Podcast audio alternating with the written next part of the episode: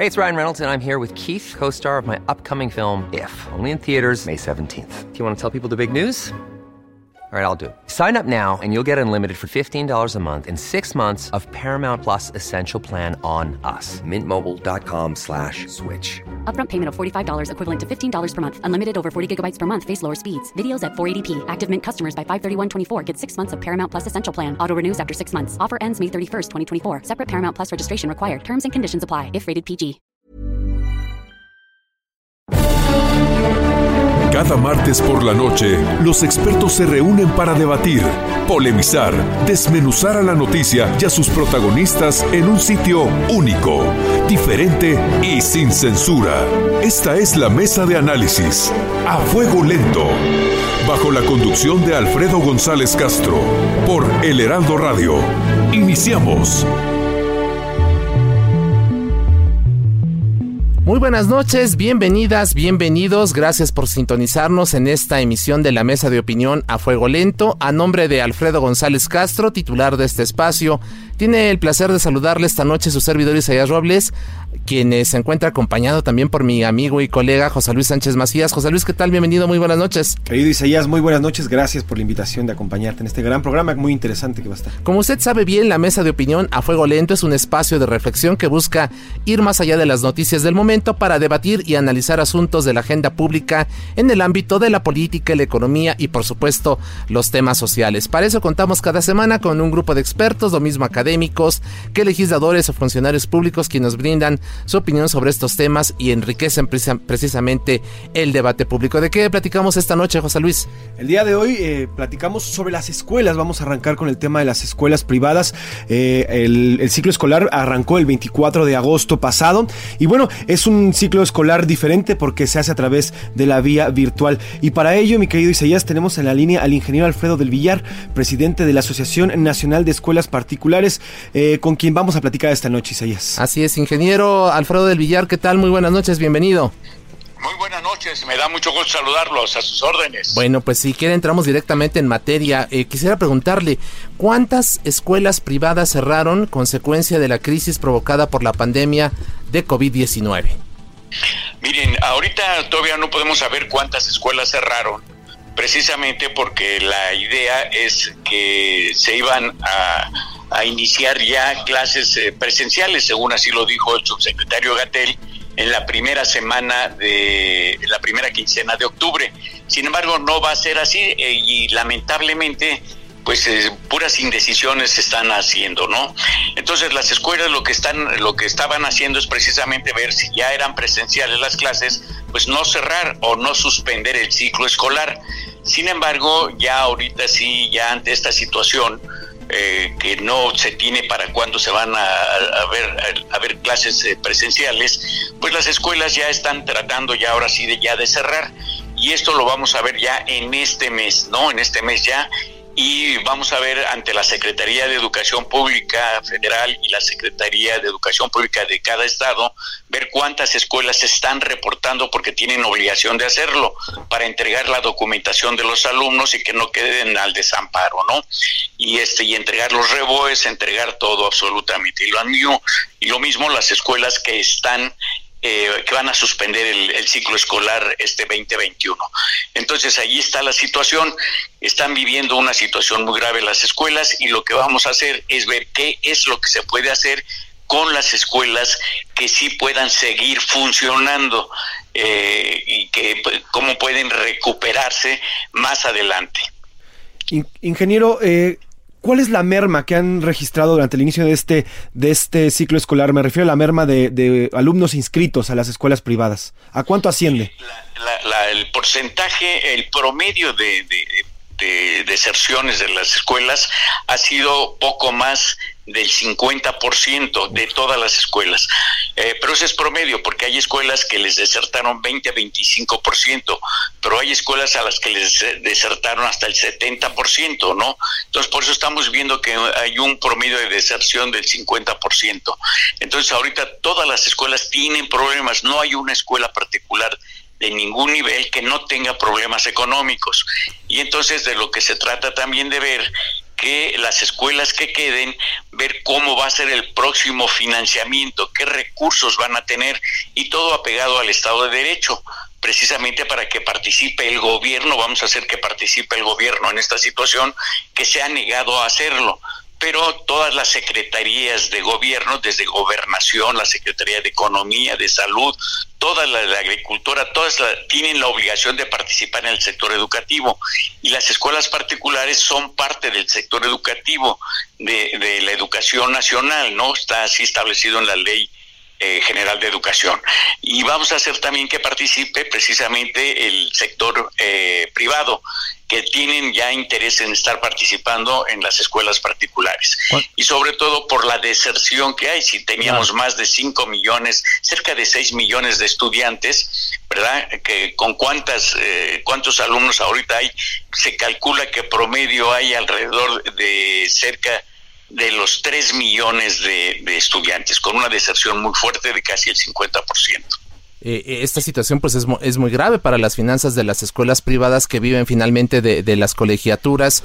Eh, si bien usted nos dice que en este mes es cuando será el corte para tener una cifra definitiva del cierre que pudiera de registrarse, ¿tiene usted una estimación? Si usted nos habla del un 50% de deserción en la matrícula, ¿Cuántas escuelas eh, habrán, eh, pues no habrán podido sobrevivir ante esta situación que, estamos viviendo de la crisis por la pandemia?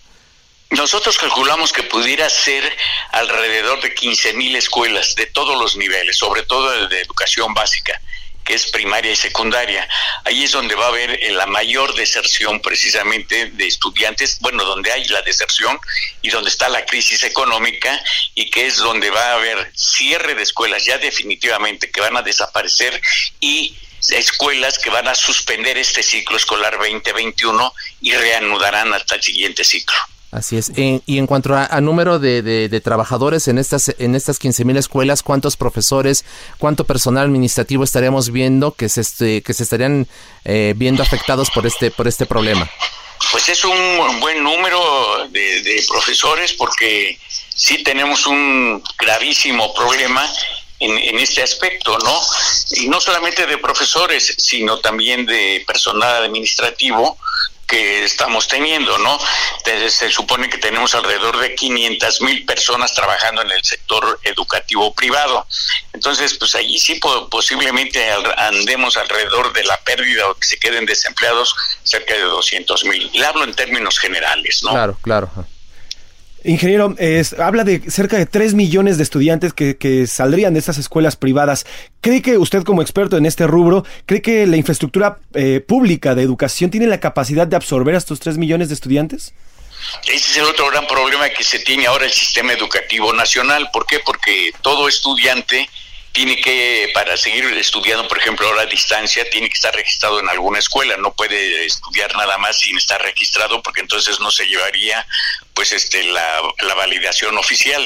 Entonces, este es el gran problema, la mayoría se ha ido a inscribir a las escuelas oficiales ¿Qué sucede si tuviéramos la necesidad ya de, es decir, que tuviéramos que hacer ya la educación personalizada? Habría grupos de 80, 90 alumnos, ya no tiene la capacidad el, sector eh, oficial de, de, poder absorber a tantos alumnos. Sin embargo, ahorita ya vemos cómo empiezan los problemas porque hay escuelas oficiales que ya no están aceptando a los alumnos porque están sobresaturadas y entonces los padres de familia ya entraron en conflicto porque los están mandando a escuelas muy alejadas de sus casas, ¿no? Entonces allí ya empiezan los problemas, ya empezamos con problemas.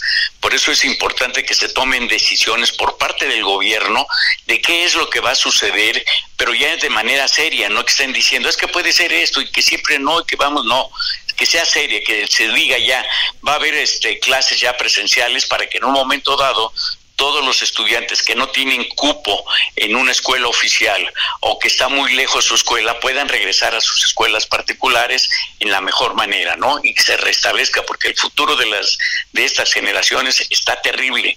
Es este viene un retraso tremendo, ¿no? Si de así eh, de por sí ya teníamos una deserción enorme, de cerca de un millón eh, cien mil estudiantes anuales, pues imagínense ahora, ¿no? Que inclusive el secretario de Educación ya ha hablado que van a desertar más de dos millones de estudiantes. ¿Por qué? Porque los estudiantes que terminaron la secundaria tienen necesidad de trabajar para ayudar a las familias y ya no van a regresar, ¿no? Entonces, allí está una de las situaciones muy, muy difíciles para el sector educativo nacional y que el gobierno no tiene ni idea de cómo lo va a solucionar. Así es. Además de una fecha precisa para el regreso a clases presenciales, ¿qué, otras, eh, ¿qué otros aspectos ustedes estarían demandando al gobierno federal y a los estatales para poder apoyar la difícil situación que usted nos comenta están viviendo las escuelas privadas? Una de las situaciones es que tenemos que hacer un cambio ya, porque esto va para largo. Entonces ya tenemos que ir viendo la posibilidad de que los estudiantes ya tengan las clases presenciales y que participe el sector eh, de salud, tanto la Secretaría de Salud como la iniciativa privada, para que veamos qué es lo que tienen todos los estudiantes y cómo los podemos proteger, porque ahorita ya tenemos problemas de salud, salud, este, problemas emocionales, etcétera, y hay una situación muy fuerte.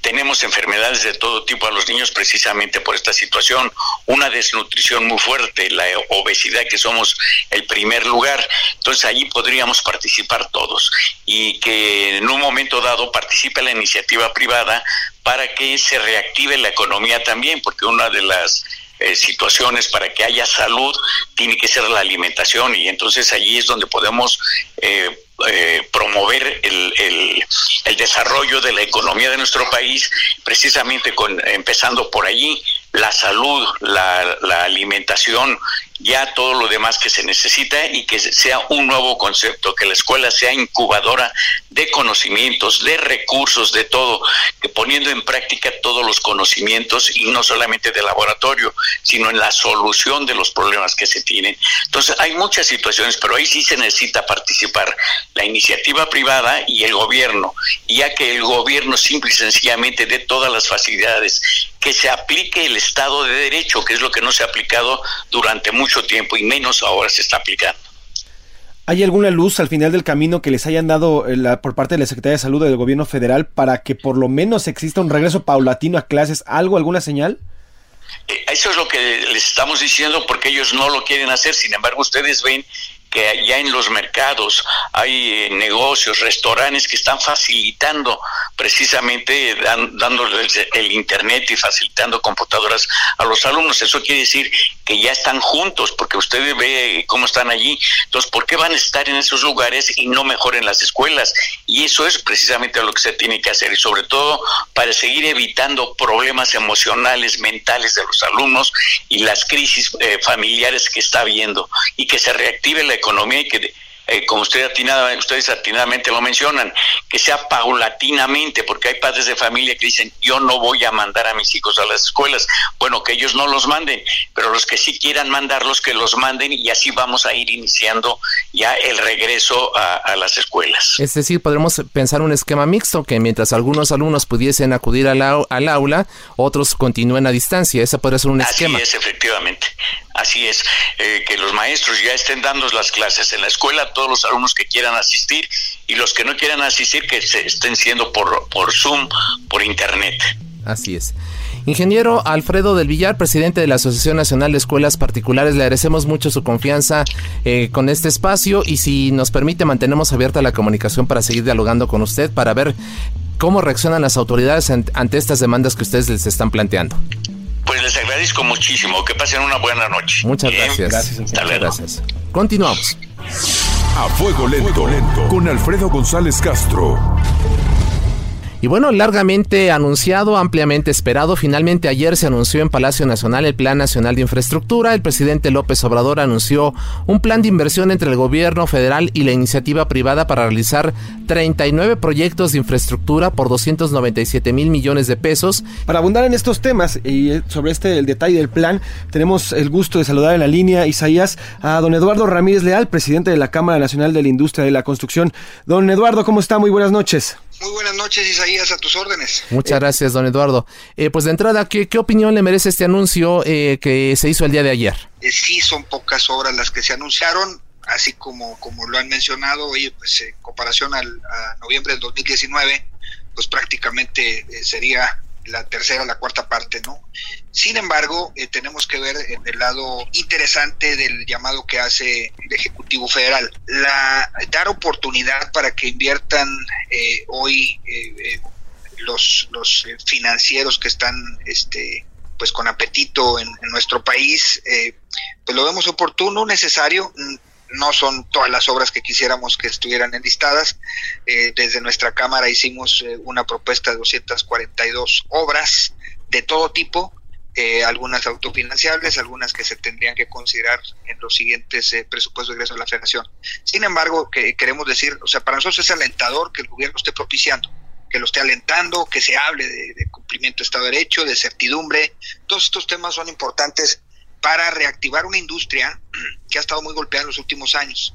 Y de hecho, en, en este año, eh, derivado de la, de la eh, contingencia sanitaria, pues los números, tú lo sabes, este, han sido realmente preocupantes y tenemos pues eh, muchas micro, pequeñas y medianas empresas, las que no ya cerraron, algunas están a punto de hacerlo. Algunas pudieron sostener sus, colaboradores, algunas otras no. Nosotros lo que pensamos es que a esto le falta adicionar el ingrediente de inclusión. ¿Por qué? Bueno, porque, porque la primera reacción de todos los industriales fue, sí es poca, eh, el, eh, poco el llamado de, proyectos hoy. Entendemos que es, esta es una parte de ellos, que vendrán otros este, en los siguientes meses, así se nos, se nos hizo saber, y de todo tipo, de infraestructura, este, carretera, de portuaria, etcétera, también de energía, de este, infraestructura hidráulica y demás. Y nosotros lo que opinamos es necesitamos este, adicional a esto una política pública de inclusión a muchas de las empresas que hoy difícilmente pueden participar en proyectos de este tamaño. Este, entonces, ¿qué necesitamos?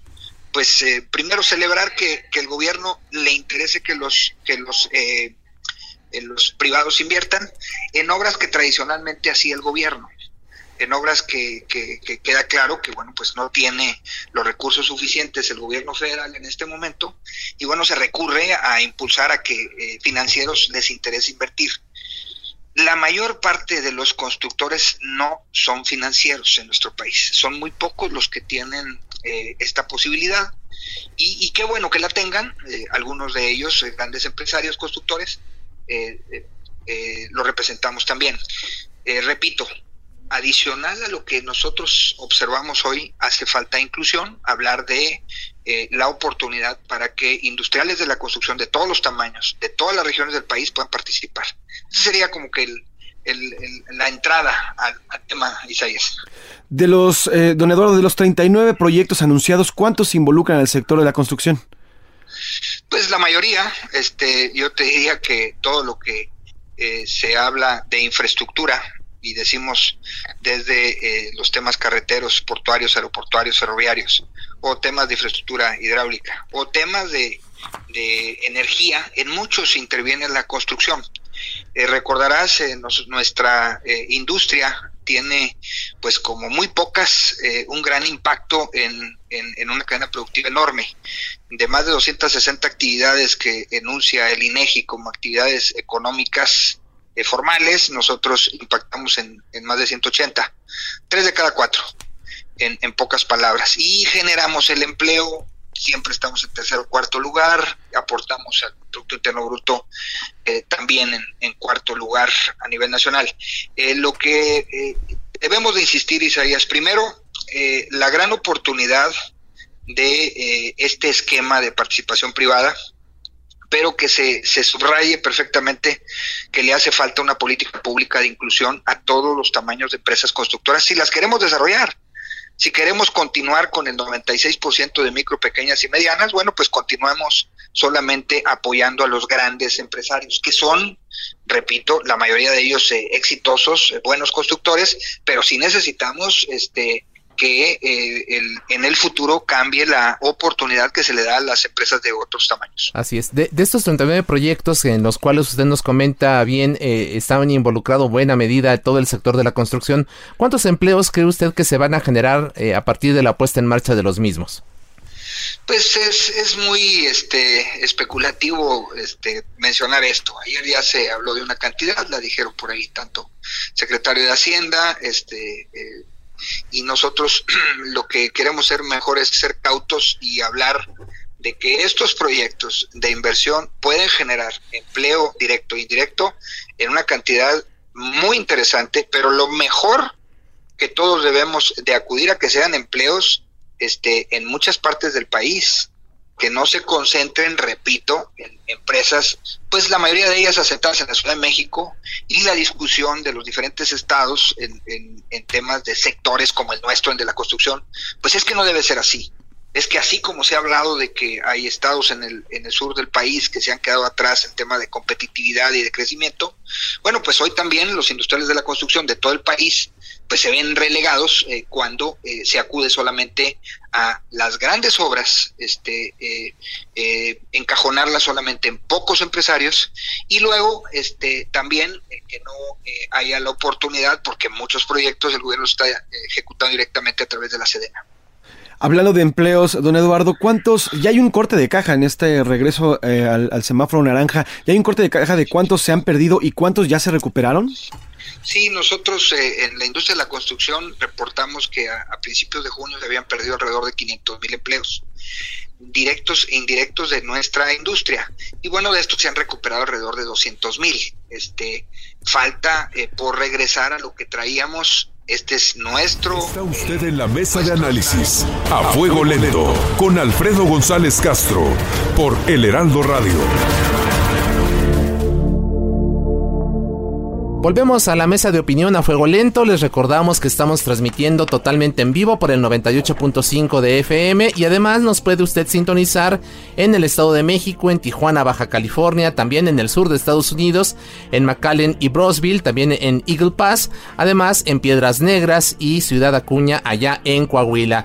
A nombre de Alfredo González, titular de este espacio, le reiteramos que estamos en esta ocasión saludándole con mucho gusto su servidor Isaías Robles y José Luis Sánchez Macías. José Luis, ¿de qué vamos ahora en esta segunda parte del programa? Gracias, que Isaías. Bueno, pues el pasado miércoles el, periodista y titular de este, de este espacio, además director de editorial del Heraldo de Media Group, eh, bueno, pues publicó en su columna Fuego Lento, Chiapas va por su independencia. En el texto se puede leer, en los lugares más recónditos de la selva y la montaña chiapaneca se gesta un movimiento independentista que podría ver luz en 2021, cuando se cumplan 200 años de aquel estado del sureste mexicano, declaró su primera independencia del, del imperio español.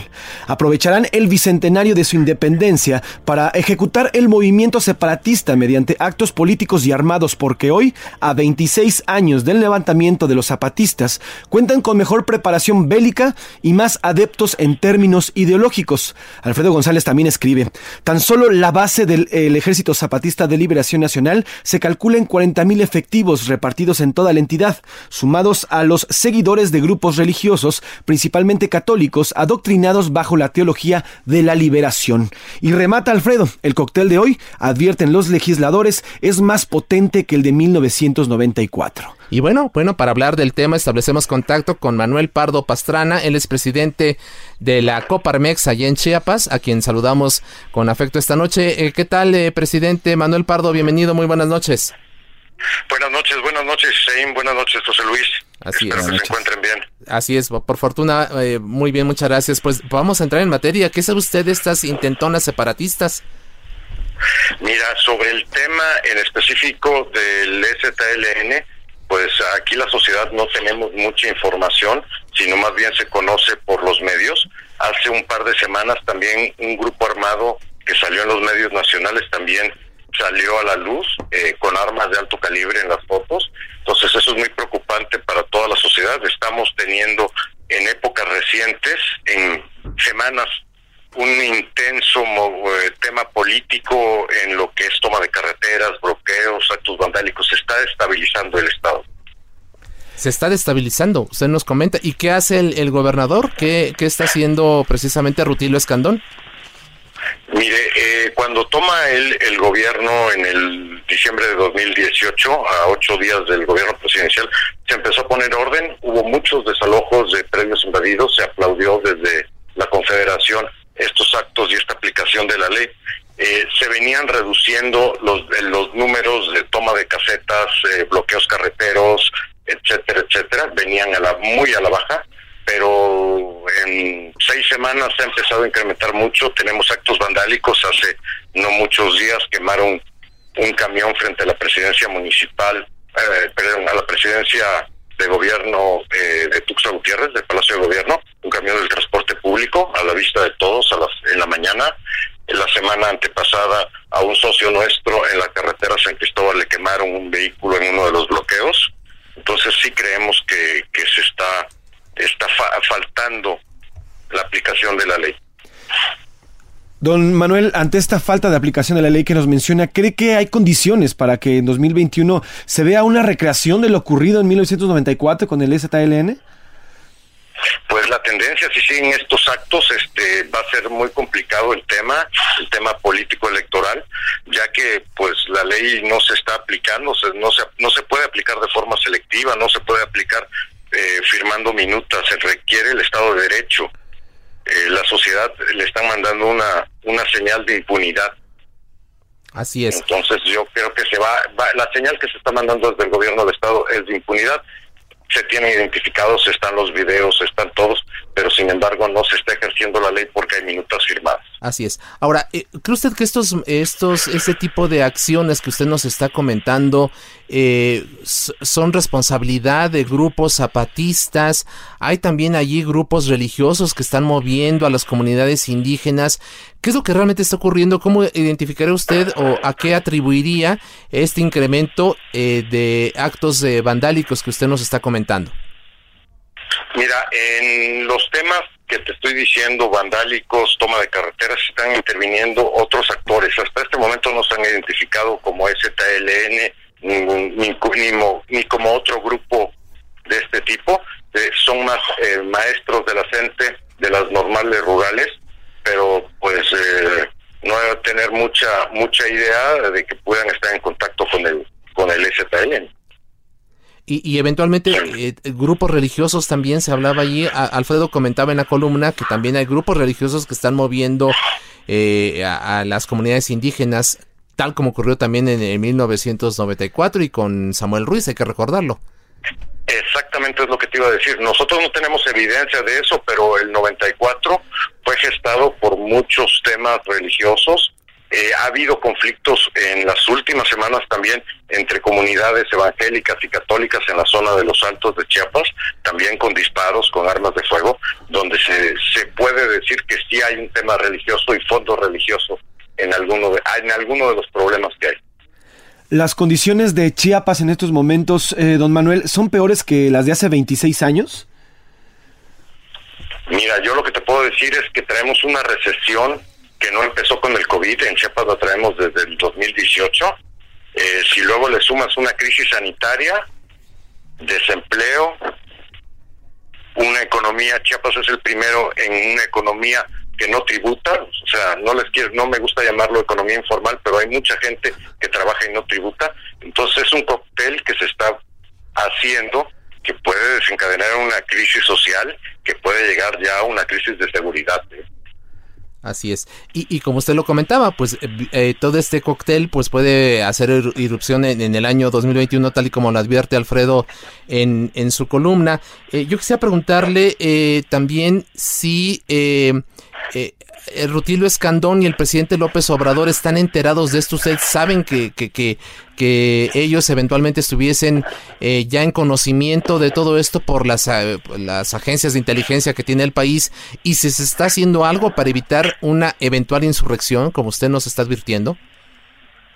Pues desconozco esa información. En la columna, eh, efectivamente, Alfredo marca que sí lo conocen de que se esté haciendo algo, desconocemos la sociedad si se está actuando en este sentido, eh, pero pues si está pasando deberían estar actuando ya. Así es. Ahora para desactivar, desactivar todo, todo este cóctel social con un movimiento social, la crisis, insisto, la crisis económica que se está viviendo va a llevar a una crisis social. Así es. Por falta de empleo. ¿Nos puede hacer un balance de lo que ha significado este, este año 2020 para Chiapas? ¿Cuántos empleos se han perdido? Eh, ¿Cuántas empresas han cerrado a raíz precisamente de la pandemia COVID? Como, como te reitero, Chiapas ya venía en una recesión, ya habíamos perdido muchísimos empleos. Sí. No hoy, no en esta no en esta crisis sanitaria, sino desde antes. Eh, estamos alrededor de 220 mil empleos en el estado de Chiapas. Eh, no se perdieron tantos miles como en otras ciudades más industriales o en otros estados más industriales, sino eh, el colchón que amortigua que no se pierdan es la burocracia, que esa sigue cobrando y sigue sigue no no no no se elimina pero ya deberíamos andar sobre 300 mil empleos y sin embargo andamos sobre 220 mil. O sea, la recesión no es de, para Chiapas no es 2020 solamente, es una recesión que ya se trae y traemos un presupuesto de más de 100 mil millones de pesos en el Estado. O sea, eso es lo que no es coherente. Así es. Usted nos dice que en buena medida no se perdieron tantos empleos por el tema de que se trata de trabajadores al servicio del Estado, pero sin embargo yo me imagino que sí hubo una pérdida. Ustedes en la iniciativa privada tienen un cálculo de cuántas eh, personas dejaron de trabajar justamente en las empresas. Eh, mira, en los reportes del IMSS se hablan de una pérdida de entre 4 y 5 mil empleos que son los que pudiéramos tener y como te repito, hay mucha economía que no tributa y por tanto no está cuantificada. Así es. Entonces esa no se puede saber si cerró la señora que vende verduras o la que vende tortillas, no lo sabemos, pero a nivel de empresas el 50% de los socios en Coparmex Chiapas están sufriendo la crisis económica. Si no han cerrado, han reducido personal y están en peligro de poder cerrar. En el Estado solo sacó un programa de apoyo eh, con Nacional Financiera, que al final es un crédito, que ese es el apoyo que se nos ha dado los empresarios en Chiapas. Ahora, un movimiento independentista, como advierte Alfredo en su columna, ¿qué efectos tendría en la economía de la entidad? Ya nos dice, una recesión que viene desde 2019 acentuada por la pandemia de COVID a lo largo de todo este año, pero una, una insurrección, un intento separatista del Estado, ¿qué efectos eh, tendría en la economía de la entidad? Pues eh, te puedo regresar a 2000, al 1994 y los primeros meses de la insurrección fue un caos total económicamente porque pues eh, nadie invertía, las propiedades bajaron de peso, se devaluó la propiedad en Chiapas porque no sabíamos qué, qué iba a pasar hasta 95 que ya se empezaron a calmar y fueron los primeros acuerdos de paz. O sea, creo que el impacto que tendría un tema de insurrección o de un movimiento armado, económicamente le va a pegar más al estado de Chiapas. Don Manuel, el próximo año Chiapas va a renovar su Congreso y además 123 ayuntamientos. ¿Vea que alguno de alguno de estos grupos separatistas quieran influir en estas elecciones o quieran participar en las mismas?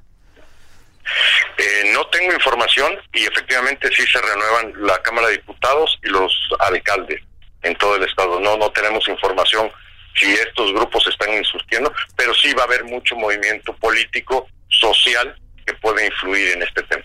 Así es, pues ahí está. Vamos a estar pendientes, por supuesto, de todo este esto que está advirtiendo Alfredo González Castro en su columna. Por lo pronto, Manuel Pardo Pastrana, líder de la Coparmex en el estado de Chiapas, le agradecemos mucho su tiempo y su confianza en este espacio y si nos permite mantenemos la comunicación para estar de cerca observando lo que ocurre en aquella entidad del sureste del país. Muchas gracias por lo pronto. Buenas noches. Muy buenas noches y muchas gracias a ustedes por el espacio. Estamos para servirles. Muchas gracias. Continuamos. Sigue en la polémica por El Heraldo Radio, con los que saben de política y la desmenuzan, en la mesa de análisis, a fuego lento. lento. Isaías, otro asunto que ha acaparado la atención de los medios en los últimos días es la renovación de la dirigencia de Morena, que de verdad parece que traen ahí un peloteo impresionante donde ya se les hizo bolas en el grudo, como dicen por ahí. Para analizar este asunto, Isaías, saludamos en la línea de esta noche a Rafael Jiménez Valdés, consultor y estratega político. Rafael, muy buenas noches. Buenas noches, ¿cómo están? Mucho gusto estar con ustedes. Al contrario, gracias Rafael por conversar con el público del Heraldo Radio. El presidente López Obrador el viernes pasado dio un manotazo por el desbarajuste que él mismo comenta hay en su partido Morena. Eh, eh, ¿Ve usted a, López Obrador fuera del partido, deslindándose de Morena, fundando otro? ¿Cómo ves tú la relación López Obrador-Morena? No, eh, no, definitivamente el, asunto es que él fundó el partido con un fin determinado, que era cuidar la elección del 2018, postular candidatos que lo acompañaran en ese año. Y después de él, lo que ha ocurrido es francamente un desastre. Eh, desde el interinato de Jedkol Polemski se manifestaron corrientes muy fuertes encontradas, cosa que sigue ocurriendo y mm, el llamado de atención fue precisamente para decir que Morena se fundó con esa razón, para evitar que estuviéramos viendo espectáculos como el que han dado los distintos grupos en estos días. Eh, en estos días, pero es algo que ya se alarga varios meses. No, yo veo al presidente que tiene un liderazgo muy importante sobre Morena, es lo que lo mantiene unido, ya vimos que los grupos ciertamente no, y más que nada es como que un llamado de que o se ponen de acuerdo o a otras cosas, pero no no no lo veo saliendo de su partido. Él mismo dice, Morena está arriba en las encuestas, Morena es, es, mucho pueblo para tan mala calidad de dirigencia, refiriéndose a todos los que están en disputa. ¿No, ¿No era un mensaje para Ramírez Cuellar? No, por supuesto que no. Era un eh, lo, he visto repetidas veces, eh, el, dicho exacto, y está hablando de los dirigentes de Morena, de todo el grupo que está disputando el poder en Morena. No, no era referente y menos que es un interinato en condiciones muy, muy específicas. Se está refiriendo a ese tipo de lucha desagradable que están dando los, los grupos interesados. Eso de mantenerse unido, eh, Rafael, bueno, pues es un decir, ¿no? Hemos visto durante estos últimos meses, como bien lo dices, una lucha entre ellos mismos. ¿Crees que, como dirían por ahí, ya se perredizó el eh, Morena con, con tribus y demás grupos?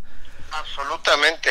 Eh, es exactamente el mismo fenómeno que hemos visto en la izquierda repetidas veces, que los ha llevado a fragmentarse, se unen en determinada elección como se unieron con Cuauhtémoc Cárdenas en el 88, se rompen otra vez en las elecciones que siguen, los une otra vez López Obrador en alguna elección 2006 claramente y ahora 2018 con más contundencia, pero es como el ciclo de la izquierda y es justo lo que buscaban evitar en, la Fundación de Morena, pero ya están exactamente en esa misma dinámica. Es decir, cosas medio incomprensibles para la sociedad de por qué están peleados y van en teoría bien, ¿no? Sí, sí, sí, se supone que van en, un mismo proyecto. Hay un gen tribario, digamos. Hay que recordar, pues muchos, muchos de los integrantes hoy de Morena vienen justamente del PRD. Está en sus genes este asunto de las tribus, de los grupos, de la lucha por el poder, la incapacidad de ponerse de acuerdo y de consensuar internamente. Sí creo, sobre todo en el PRD había una disputa muy grande entre las diversas izquierdas y los y los eh, llegados del PRI en ese entonces cada vez veo menos gente de, de, PRD y de PRI en este nuevo Morena. Sí hay muchos, eh, pero ya no son tantos. Ya veo mucha gente, mucha gente nueva. Parecería ser que es un llamado estructural o que tiene que ver con intereses que se van cocinando alrededor del poder. En esta, en esta ocasión, a diferencia de aquellas, ¿no? En aquellas ocasiones, pues era como que creencias antiguas, ideologías antiguas. En este momento yo estoy viendo gente muy pragmática en la lucha por el poder, o sea, muy es, eh, groseramente pragmática en la lucha por el poder, intereses que se están empezando a crear alrededor de Morena, que ciertamente es el manotazo que da el presidente, ¿no? Dicen, no vamos a permitir que se creen este tipo de intereses que son políticos, pero también económicos, ¿no? En estas... Que no nada más es una idea de futuro de, de país y cosas de esas. En este caso no estamos viendo esas discusiones estamos viendo grupos de interés, hechos y derechos, ¿no? En estas nuevas caras, eh, Rafael, de las que hablas dentro de Morena, está, por ejemplo, Gibran Ramírez, que ya no quedó dentro de los candidatos a, presidir el partido, pero él mismo acusó de un fraude y acusó a sus mismos compañeros de Morena. ¿Cómo afectan estas, estas acusaciones internas en el partido hacia pues, la posición o hacia cómo lo ve la gente que va a votar por ellos?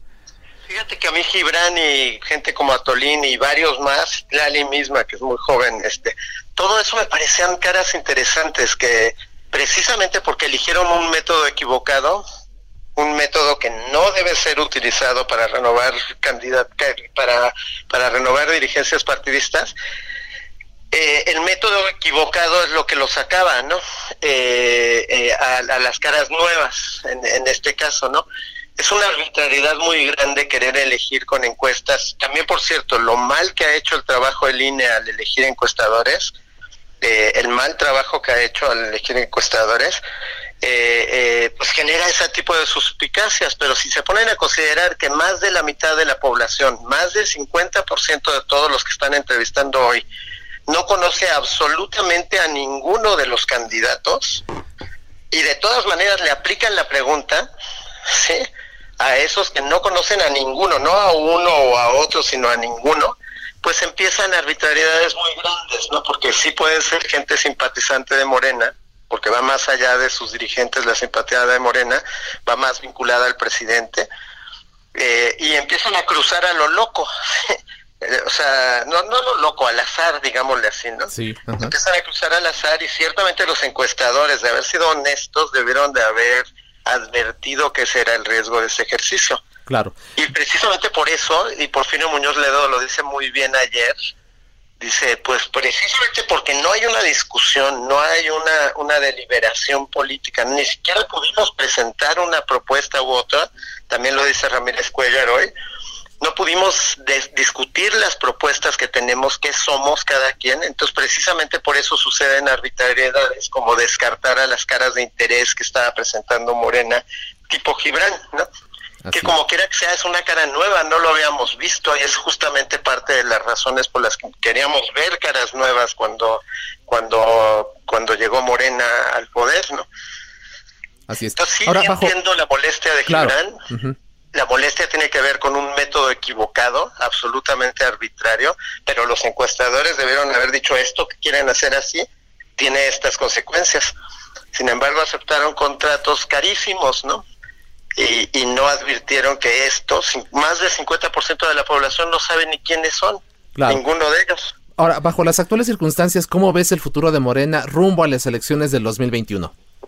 Pues como depende más del presidente López Obrador y el presidente López Obrador depende de su gestión de temas, eh, de su gestión de temas como la lucha contra la corrupción para él, pero también la economía y la inseguridad para muchos ciudadanos. Entonces realmente está más alrededor de eso que de este tipo de Hey, it's Danny Pellegrino from Everything Iconic. Ready to upgrade your style game without blowing your budget? Check out Quince. They've got all the good stuff shirts and polos, activewear, and fine leather goods, all at 50 to 80% less than other high end brands. And the best part? They're all about safe, ethical, and responsible manufacturing. Get that luxury vibe without the luxury price tag. Hit up quince.com slash upgrade for free shipping and 365 day returns on your next order. That's quince.com slash upgrade.